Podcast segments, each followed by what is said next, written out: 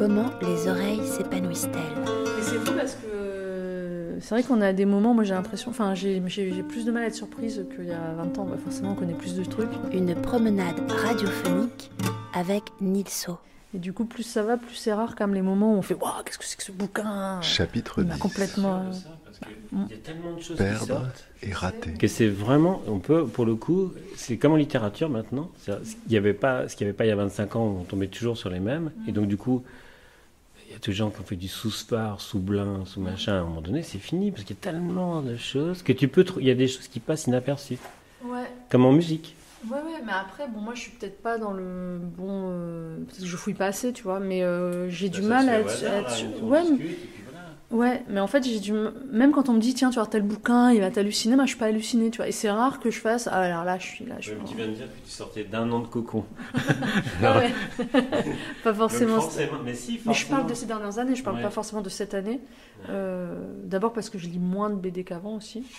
Faut dire ce Ouais, a- Enfin, moi, je constatais un phénomène, c'est que quand on écrit, euh, moi, je mets 3 ans ou 4 ans à faire un livre, mais j'en fais 3 en même temps. Ouais.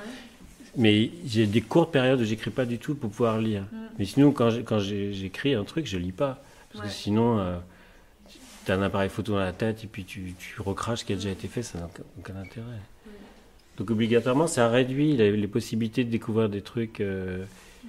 Puis, de toute façon, tout ce qu'on a eu étant petit, il y avait une, émission sur France Inter qui s'appelait Pentimento, l'enfance de l'art, et en fait, tous les écrivains qui passaient les uns après les autres racontaient que leurs œuvres venaient de ce qu'ils avaient lu entre 8 ans et 15 ans. Bah oui. Moi, c'est ça qui m'a construite hein, au niveau narratif, c'est vraiment ce que j'ai lu enfant.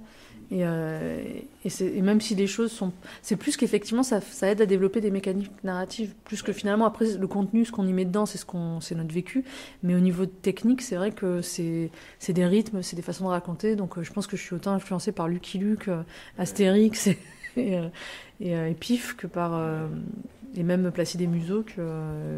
Que finalement les grands auteurs entre guillemets que j'ai pu lire adultes et qui m'ont beaucoup marqué, mais qui ont, je pense, qui m'ont moins influencé que ce que j'ai lu enfant. Mais c'est évident, parce qu'en fait, en plus, quand on est enfant, on a quand même une capacité à relire 500 fois le même livre. Donc, on- quand on dit qu'on est imprégné, on est vraiment imprégné, quoi. Et puis on prend les choses de manière euh, totale. On s'imagine que c'est un, un c'est du, du diamant, quoi, Ouais. pur. C'est vrai. Donc du coup, Lucky Luke, c'est pur et ça restera pur. Et surtout, c'est vrai. Enfin, moi, je, tout ce que je disais avait une certaine vérité, euh, résonnait en moi comme une chose vraie. C'est-à-dire que Lucky Luke existait. Je savais que Lucky Luke n'existait pas, mais pour moi, il existait. Et par exemple, j'ai eu un énorme choc affectif le jour. Je lisais beaucoup Picsou et Mickey. Bon, je lisais tout ce qui passait. Et j'aimais beaucoup euh, Donald et tout ça. Et donc, j'aimais beaucoup le cousin Gontran. Gontran la chance, je crois, en français. Qui a- Non, je l'aimais pas, mais j'aimais le personnage. Pour moi, il faisait partie de l'univers de Donald. Il avait vachement de chance. Et un jour, je discutais avec une copine et je lui dis Ouais, donc tu vois, comme Gontran Bonheur? Et elle me dit C'est qui? Et là, je dis Quoi, Tu connais pas Gontran Bonheur? Et là, il y a tout mon univers s'est effondré en une seconde parce que j'ai réalisé que si Gontran Bonheur n'existait pas pour quelqu'un d'autre, ça voulait dire qu'il n'existait pas. Et pour moi, je- qui vivais beaucoup à travers la bande dessinée, qui m'isolait beaucoup, bah, qui était comme euh, pas mal d'auteurs de BD, qui était quand même une petite fille qui avait, qui s'évadait beaucoup dans la lecture, euh, notamment de BD. Et ben, c'était, ah, j'avais créé un univers où je, je m'étais dit que, c'est- c'est- que comme que quelque chose qui existait pour tout le monde, même fictif, existait. Un peu comme, ah, j'avais euh, peut-être 7 ans, tu vois. Oui, mais c'est l'âge où on découvre qu'on est mortel. Parce que là, ce que tu viens de décrire, c'est exactement le phénomène où tu découvres qu'en fait, si les choses pour lesquelles tu as une affection énorme, euh, le seul moment où, ces, choses pour lesquelles tu as une affection vont disparaître, c'est quand tu vas disparaître toi. Donc tu prends conscience petit à un moment ou à un autre que tu es mortel. Là, ce que tu dis, c'est pas seulement l'effondrement de ton monde, c'est que c'est, une phrase d'enfant assez classi- classique en- entre guillemets. C'est le moment où tu réalises que non, c'est pas. euh, tu, tu n'es pas parti sur un long, ch- un long chemin comme ça, avec tout ce qu'il y a autour de toi qui, qui reste euh, comme ça ad vitam aeternam, tout peut disparaître. Ouais, ouais, je, je- moi j'étais. ouais. Vraiment la phrase, je découvre, Mm. tout s'effondre, c'est ça qui me Mm. fait penser à ça. Ouais, moi j'étais vraiment dans. Je pense que j'étais dans un camp, dans un. Autrement, la fin de l'innocence, il y a un Ouais. côté fin de l'innocence. Mais, mais moi c'était c'était vraiment ce truc que pour moi l'abstraction, était réel. Mais en fait, c'est tout un, presque un truc philosophique. C'est que l'abstract, c'est comme Dieu. Voilà, c'était comme Dieu. Comme si j'avais cru en Dieu et qu'un jour quelqu'un avait dit Dieu n'existe pas et que j'ai réalisé qu'en fait Dieu n'était pas une évidence pour tout le monde. Dans ce cas-là, effectivement, il se peut qu'il n'existe pas.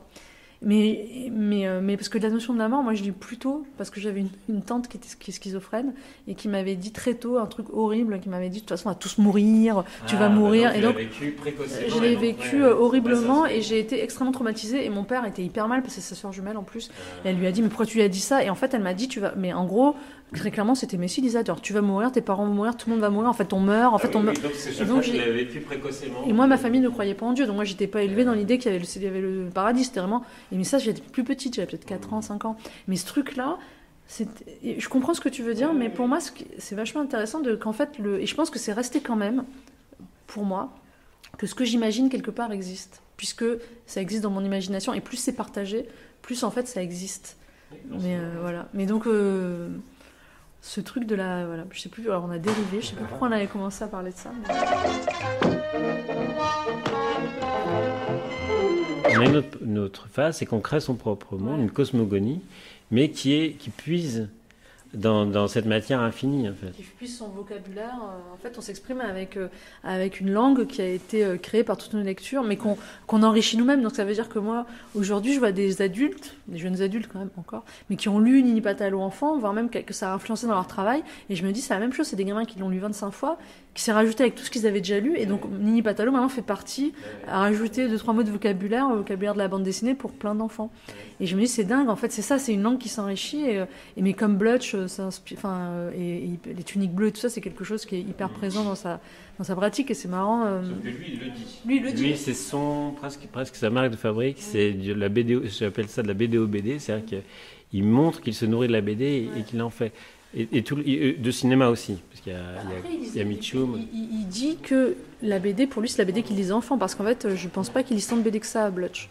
Je pense que. Enfin, c'est pas tellement le problème. Bah, ça rejoint ce qu'on dit, c'est-à-dire qu'il il, s'est construit, il est devenu auteur de BD parce qu'il a lu énormément de BD enfant. Maintenant, en tant qu'adulte, je ne suis pas sûre que ce soit quelqu'un qui lise beaucoup de BD.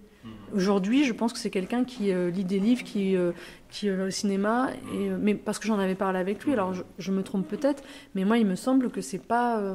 Son, son, inspiration, il n'appuie plus dans la bande dessinée. Par contre, ça l'a construit. C'est pas forcément une très bonne idée d'aller lire de la BD quand on fait.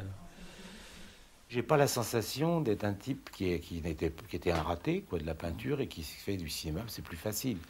Mais, donc ça c'est important. Mais par contre, si moi je me remets à peindre maintenant, sans, sans parler du temps que ça prendra avant de retrouver une main, quoi, et que moi j'évalue à 5 ans, faut peut-être pas exagérer, c'est peut-être pas aussi long, mais bon, pour pas faire de la barbouille, pour faire quelque chose qui se tient, il est fort possible que ça marche pas. Alors là, je serai un peintre raté. Moi, j'étais un bon petit. Euh, une bonne petite, comment dire, un bon mouton de panurge, justement. Euh, j'aimais beaucoup l'école et j'aimais beaucoup. J'avais des problèmes à la récré, moi. C'était plus les interactions sociales qui étaient difficiles, mais par contre, être à l'école, apprendre des trucs, être en compète, essayer d'être euh, bon. Il y avait un truc qui me plaisait dans la dynamique générale de l'école, c'est non seulement j'aimais apprendre, mais en plus j'aimais bien la compète. Quoi. J'avais un truc, j'aimais bien euh, être, me dépasser. Alors j'étais jamais la meilleure, parce qu'il y avait toujours un meilleur de la classe que moi. J'étais très très bordélique et très crade, donc j'arrivais jamais. Alors ça m'empêchait d'accéder à mes, rêves secrets, mais j'étais quand même toujours dans les bons. Et du coup, euh, j'acceptais. En plus, j'aimais bien deuxième, deuxième, troisième. J'aimais bien quatrième. Ça commençait à être un peu la loose. Mais mais euh, mais j'avais ce truc et quand je suis arrivée en école d'art, moi, ça a été terrible pour moi de plus avoir euh, la contrainte en fait des notes, de la présence. Donc j'ai plus rien foutu, j'ai redoublé. Moi, j'ai réussi quand même à redoubler les arts déco, là où à l'époque quand même peu de gens redoublaient. Mais parce que j'ai passé une année, j'ai passé aussi sept mois au Sénégal. Enfin, j'ai rien foutu quoi. Et en fait, je me, ça m'a, c'était nécessaire. J'avais jamais redoublé. Je pense que j'étais complètement, j'étais immature et que j'avais besoin d'une année comme ça ou un peu un coup de pied au cul pour. Euh, Après, ce qu'il propose, c'est dur. C'est-à-dire, il te propose euh, une émancipation radicale, euh, créer, euh, trouver des choses personnelles et tout. Il y avait un mépris aussi. C'est-à-dire que moi, je suis arrivée en voulant faire de la BD, et il y avait quand même un mépris des gens qui voulaient faire de la BD d'illustration, mmh. où moi, on m'a quand même dit au diplôme hein, que je ferais rien de ma vie. Enfin, en gros, on m'a dit au diplôme qu'en fait, parce que ça faisait deux ans que je travaillais déjà pour un magazine, je gagnais déjà ma vie moi, quand j'ai mmh. fini. Et en fait, ils ont décrété qu'en fait, j'évoluerais jamais, qu'en fait, je serais une dessinatrice médiocre qui se remettait pas en question. Alors que moi, tout ce que je faisais dans mon boulot euh, dans les magazines, c'était avec les éditions Milan, c'était, ben, je répondais à une commande, je faisais du dessin de presse humoristique avec Jacques Azan d'ailleurs pour les clés d'actualité junior et je répondais à une commande. Et j'étais hyper fière, moi, de gagner ma vie déjà euh, avant d'avoir fini mes études. Et ils m'ont cassé. Genre, j'étais pas assez curieuse. Et maintenant, quand je vois la carrière que j'ai, que je trouve quand même cool, sans. euh, voilà, je, peux- mais, Je pense que tu fais plus. Mais alors, tu dis, mais ils étaient à côté de la plaque, je veux dire, parce que, parce que finalement. euh, Aujourd'hui, c'est les mêmes qui m'invitent aux Arts Déco. Enfin, c'est pas les mêmes, mais aujourd'hui, on m'invite aux Arts Déco Strasbourg. Oui, Lisa Mandel, euh, les gens qui ont réussi, entre guillemets, qui ont été édités. Et je me dis, c'est marrant parce que moi, j'étais médiocre là-bas aux Arts Déco. J'ai été médiocre, j'ai eu un diplôme. J'ai eu une petite mention, mais vraiment, ça a été arraché parce que j'avais fait un truc qui ressemblait enfin, bref, qui était un peu inspiré par l'assaut. Donc, mais, mais je me rappelle que j'avais trouvé ça ultra injuste. J'avais dit, mais je comprends pas, on fait un métier où on est censé après pouvoir réussir à survivre. En... Donc les arts déco, c'est quand même l'illustration. Donc a priori, c'est quand même répondre à des commandes. Oui, mais C'est pas- pas assez On aurait, mieux com- singulière. ouais, on aurait mieux compris que ça arrive dans une école euh, de aimé que je prenne plus de risques. euh, Enfin, je sais pas ce qu'ils. Je pense que j'étais à côté, que c'était aussi ma faute. Mais moi, j'ai trouvé qu'ils m'avaient mal cerné, quoi, surtout. C'est aussi le, le- le problème d'une évaluation. C'est-à-dire que l'évaluation, elle est toujours en retard sur l'époque.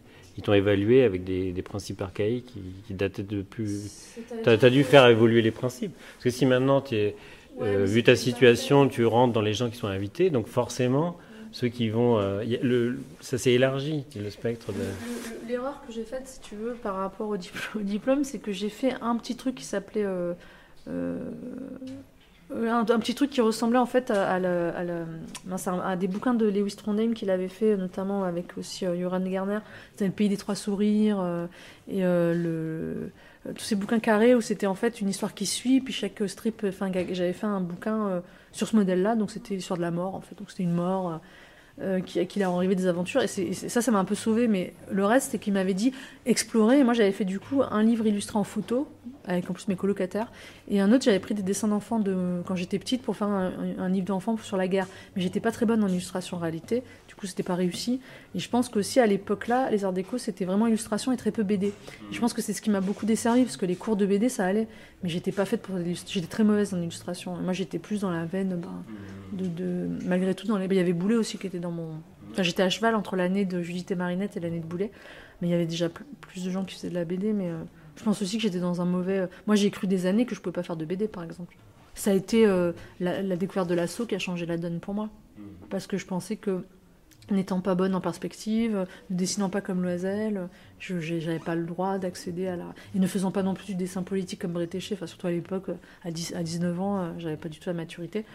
Je pensais que c'était pas pour moi et que les filles, en plus, on m'avait bien dit au lycée, euh, en gros, c'était les mecs qui faisaient de la BD, les femmes faisaient de l'illustration jeunesse. C'était encore ça quand même. Ah oui, carrément. Bah ouais. Mais quand je suis arrivée au. Difficile à croire maintenant. Mais, mais attends, quand je suis arrivée, quand j'étais éditée, j'étais la seule nana. Souvent dans les salons, on était deux femmes encore. hein. Pourtant, pourtant, je suis pas si vieille. Et, et à Tchou, j'étais la seule fille. Il y avait, je peux dire fille, parce qu'à l'époque j'avais 25 ans, quoi, mais on était, euh, on était 10 ou 12, j'étais la seule femme. Après, il y a eu des autres, mais dans les années qui ont suivi, d'ailleurs, je suis arrivée, j'ai vraiment, je suis arrivée, puis l'année d'après, on était déjà plus. C'était vraiment. Oui, oui, euh, J'étais à Nouvelle- après. Ah oui. Ça s'est ouvert. L'année où je suis arrivée, je me rappelle, j'ai fait Angoulême. Après, il a commencé à y avoir Tanks. euh, il y avait, euh, il y avait, il y avait, il y a commencé à y avoir plein d'autrices. euh, donc en fait, je pense que je, je suis fait partie de la nouvelle vague.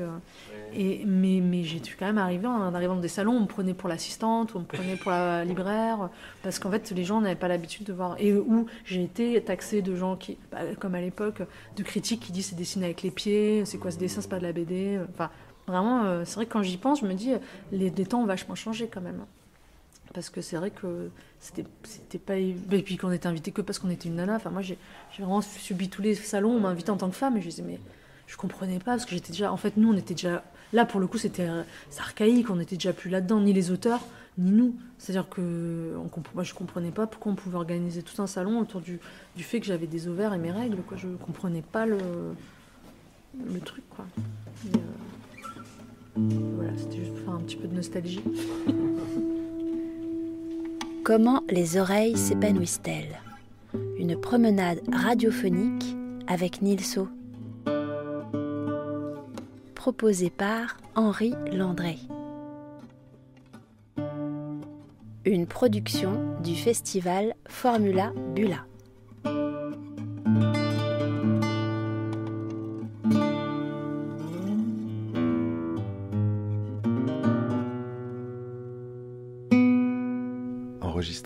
À la médiathèque Françoise Sagan, Paris 10e, vendredi 2 octobre 2020, avec Nilso et Lisa Mandel.